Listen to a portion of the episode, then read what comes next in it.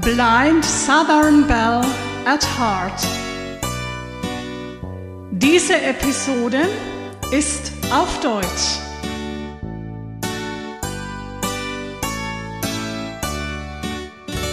Herzlich willkommen zu dieser Episode von Blind Southern Belle at Heart.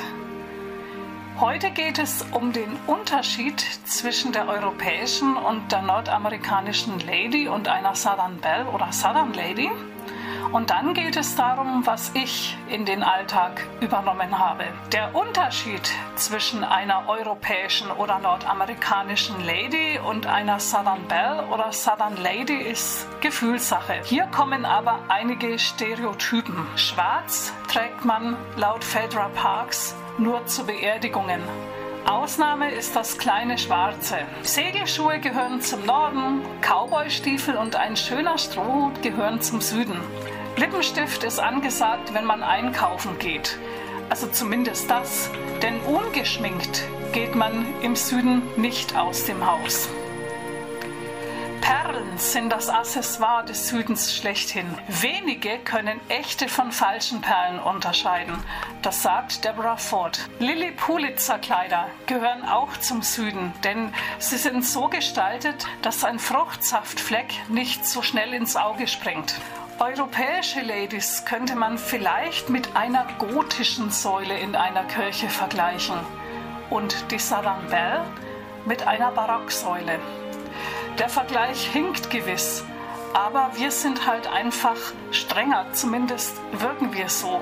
Wir sollten mehr lächeln und offener sein, aber nicht das Herz auf der Zunge tragen. Familienprobleme bleiben in der Familie. Rhonda Rich hat in ihrem Buch von einer Kollegin erzählt, die auf die Frage, wie es ihrem Freund geht, geantwortet hat, das weiß ich nicht, wir haben vor drei Wochen Schluss gemacht. Sie hat sich nichts anmerken lassen und hat auch gar nichts darüber erzählt. Ein anderes Beispiel in Richs Buch ist eine Ehefrau, die ihrem Ehemann die Scheidung folgendermaßen nahegelegt hat. Sie hat festgestellt, dass er nicht glücklich ist. Und sie macht traurig, ihn nicht glücklich machen zu können. Und da beide das gespürt haben, hat sie eben dann gefragt, ob es nicht besser wäre, getrennte Wege zu gehen. Dieses Verhalten hat einen Rosenkrieg verhindert, wenn die Geschichte der Wahrheit entspricht. Und diese Vorgehensweise, die nötigt mir absolute Hochachtung und Respekt ab. Wahnsinn. Man fängt laut Rhonda Rich mehr Fliegen mit Honig als mit Essig. Eine Kritik soll man in drei Komplimente verpacken. Ich habe es ausprobiert. Ich habe sogar vier Komplimente genommen, um sicher zu sein. Diese Komplimente müssen natürlich ehrlich gemeint sein, sonst merkt es das Gegenüber.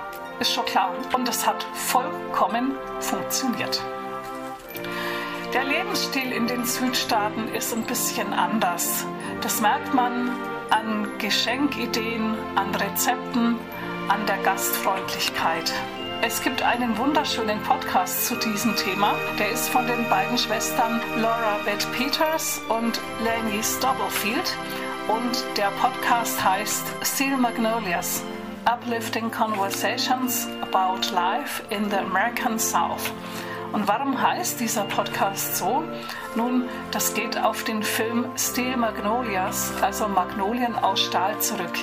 Magnolien sind zart und elegant, dabei jedoch robust. Und viele Frauen des Südens sehen sich gern als Steel Magnolias.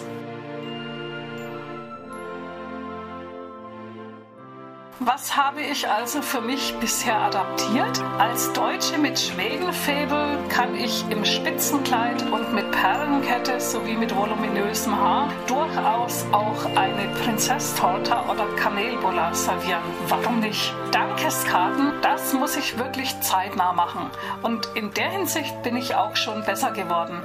Hilfsbereitschaft kommt immer gut an und da hat es auch, denke ich, bei mir noch nicht gemangelt. Allerdings ist es sehr schwer als Blinde, die eigentlich eher mal Hilfe braucht, dann auch mal die Gelegenheit zu haben, hilfsbereit zu sein. Aber das kommt auch vor, wenn sich jemand mit Bus, Flusslinien zum Beispiel nicht so gut auskennt oder ein Wellensittich im Urlaub untergebracht werden will und so weiter. Ich versuche mich im Alltag etwas stilvoller zu kleiden. Allerdings vergesse ich manchmal noch den Lippenstift, wie zum Beispiel als wir heute zum Einkaufen gegangen sind. Da war ich mit den Gedanken nur dabei, dass wir heute den Pool abbauen sollten.